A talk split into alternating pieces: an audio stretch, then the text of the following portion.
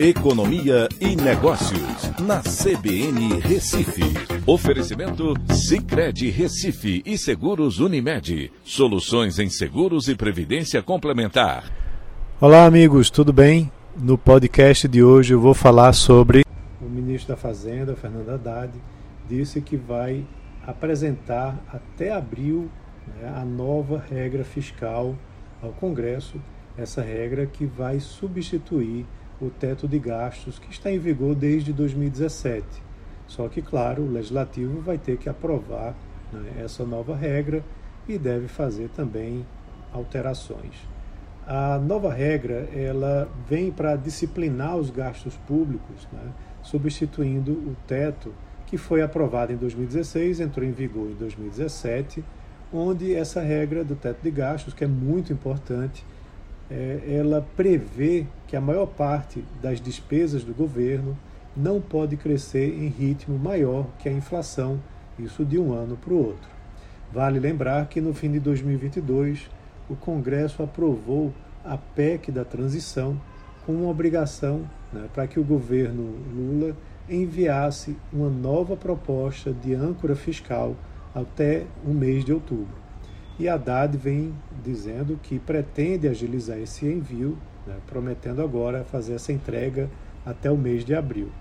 É importante entender que essa âncora fiscal né, é um termo utilizado por nós economistas como referência para uma regra de austeridade, ou seja, que impeça um crescimento desenfreado das despesas públicas, o que gera aumento da dívida do Estado e pode levar também a problemas sérios de inflação com consequente aumento dos juros.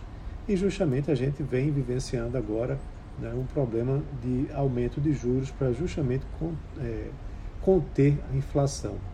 Tá? Então, esse prazo é importante porque, inclusive, vai ter uma ampla discussão né, no Congresso. Alguns falam que é importante levar em consideração não só a inflação do ano anterior, mas também o crescimento econômico do ano anterior. E isso seria uma mudança importante. É, a preocupação com o endividamento do país, ele é, é, essa preocupação é bastante importante porque o, o Brasil já tem um endividamento num nível muito alto e ele não pode ter uma trajetória muito rápida de crescimento. Outro fato importante é que o superávit primário ele é fundamental né, para que a economia consiga honrar com seus compromissos e representa justamente um tripé né, do plano real. Então vamos aguardar né, e até abril espero que realmente essa proposta seja entregue para que a gente possa entender melhor quais são os rumos né, que a questão fiscal, a política fiscal brasileira vai tomar.